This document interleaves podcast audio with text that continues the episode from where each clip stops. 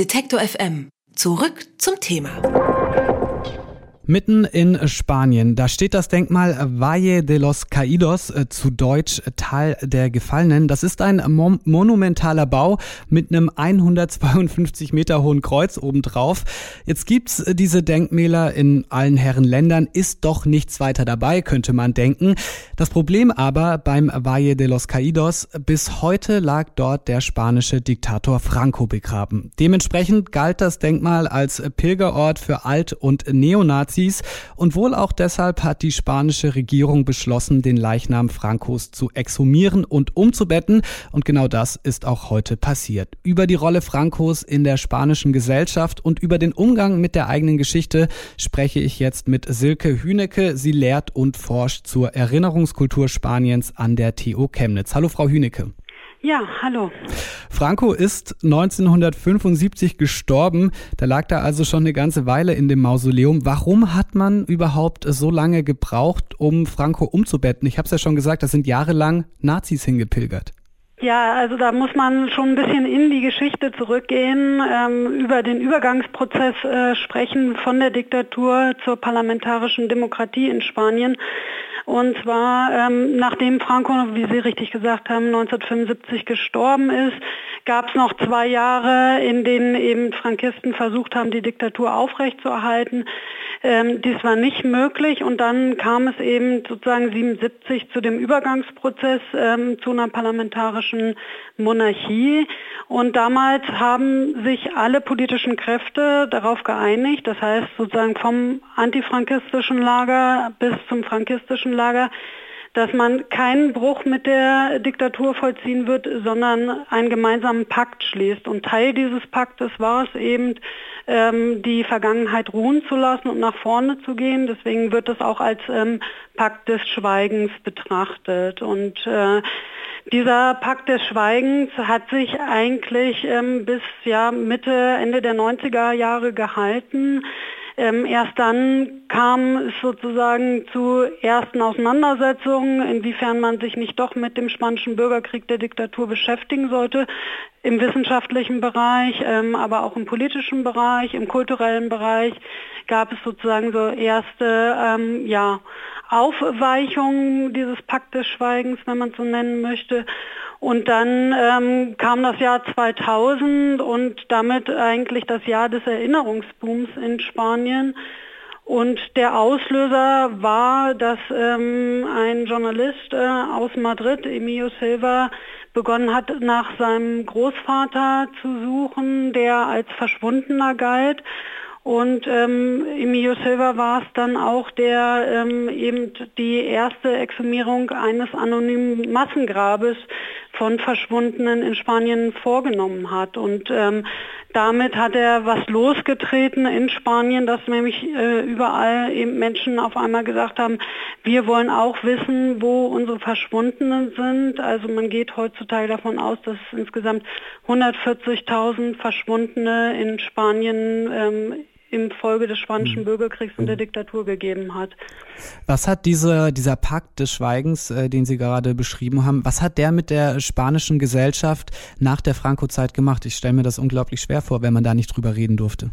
Ähm, ja, was, hat er mit der Gesellschaft gemacht? Also ähm, die Gesellschaft war eigentlich ähm, schon eben nach dem Bürgerkrieg geteilt in die Sieger und Besiegte und diese Aufteilung hat natürlich dann auch fortgelebt ähm, nach, nach dem Ende der Diktatur, weil ähm, es gab eben keine Form der Aufarbeitung und ähm, für die Menschen, die Betroffenen, ähm, die Opfer eben der Diktatur geworden sind, waren es schwere Jahre, waren Jahrzehnte, in denen sie eben nicht darüber öffentlich gesprochen haben.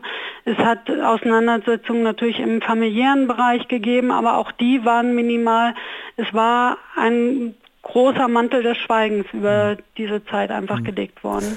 Wenn wir jetzt äh, heute auf die Exhumierung blicken, da stellt sich äh, dann schon so ein bisschen die Frage, warum ist das ausgerechnet heute passiert? Ähm, der Exhumierung geht ja auch schon ein längerer Prozess ähm, voraus. Also es gab ähm, sagen, wann war das 2007 wurde das Erinnerungsgesetz in Spanien erlassen, sozusagen infolge eben dieses Erinnerungsbooms und der Aufarbeitungsforderungen der Gesellschaft.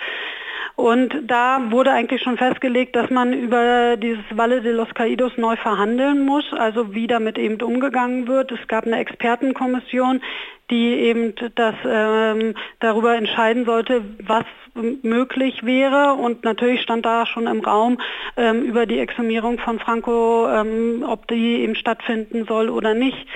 Und dann hatten gab es aber seit 2011 bis 2018 eine rechtskonservative Regierung der Partido Popular, die überhaupt kein Interesse daran hatte, eben äh, diese Exhumierung vorzunehmen. Und das ist und dann eben ähm, war sozusagen ein Anliegen der neuen ähm, sozialdemokratischen PSOE-Regierung 2018, dass sie gesagt haben, sie wollen jetzt eben, äh, dass Franco exhumiert wird. Das wurde dann auch genehmigt und dann gab es aber natürlich Klage von Seiten der Familie Francos dagegen und dieser Klage wurde jetzt eben äh, widersprochen, sodass es juristisch möglich war, dass diese Exhumierung halt stattfinden konnte. Kann man denn dann auch äh, heute sagen, dass mit dieser Exhumierung Frankos dieser, dieser äh, Pakt des Schweigens endgültig äh, gebrochen wurde und dass jetzt vielleicht die spanische Regierung tatsächlich auch eine umfassende historische Aufarbeitung einleitet?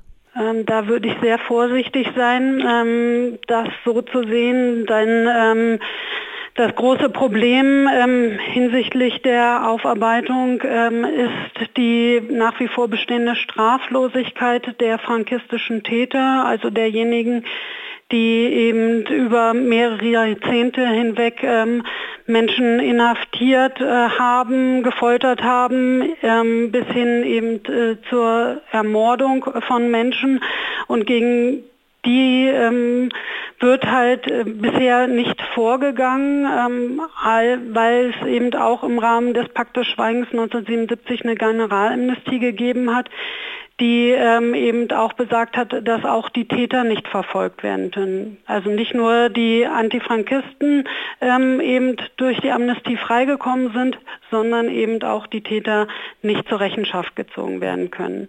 Und ähm, das ist ähm, sozusagen ein großer Punkt, der es bisher verhindert, dass in Spanien selber ähm, der Richter Balthasar Gasson hat es äh, 2010 probiert, ähm, gegen diese Straflosigkeit vorzugehen. Jetzt gibt es eine Klage ähm, über Argentinien, ähm, um gegen diese Straflosigkeit vorzugehen. Und ähm, bisher hat sich Spanien eben ähm, auch geweigert, dort ähm, Menschen nach äh, Argentinien auszuliefern, die eben eigentlich angeklagt mhm. werden sollen. Also wo ein äh, politischer Wille ist, ist auch nicht immer ein Weg. Kann man das äh, so zusammenhalten oder so zusammenfassen? Ähm, ich würde sagen, es ist äh, schwierig, ähm, da eben das umzusetzen. Es sind halt verschiedene Ebenen. Ähm, das, was heute passiert ist, ist ein wichtiger symbolischer Akt um eben das Valle de los Caídos, wie Sie es auch eingangs gesagt haben, als sozusagen diesen Pilgerort so ein bisschen zu entmystifizieren.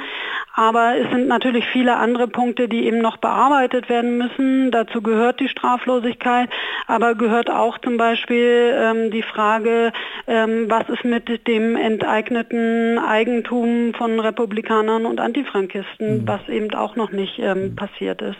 Äh, zum Schluss äh, noch kurz, was sollte denn jetzt Ihrer äh, Meinung nach mit diesem Mausoleum äh, passieren? Das wird ja wahrscheinlich nach wie vor äh, als Pilgerort der Nazis missbraucht werden.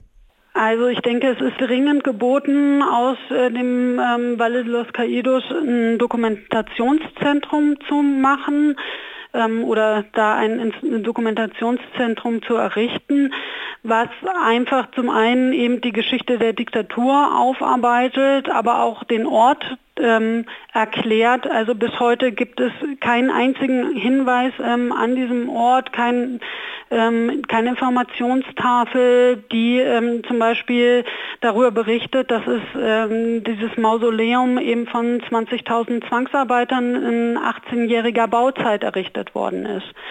Also da ähm, denke ich, sollte dringend was passieren, eben äh, nicht nur die Exhumierung, sondern eben auch äh, eine neue ähm, Bestimmung eben dieses Ortes muss stattfinden. Hm. Wir sehen also, es gibt noch eine Menge zu tun in Spanien. Ich habe mich mit Silke Hünecke über Spaniens Erinnerungskultur und die Exhumierung des äh, Diktators Franco unterhalten. Vielen Dank für das Gespräch, Frau Hünecke. Ja, Ihnen auch. Vielen Dank. Alle Beiträge, Reportagen und Interviews können Sie jederzeit nachhören im Netz auf detektor.fm.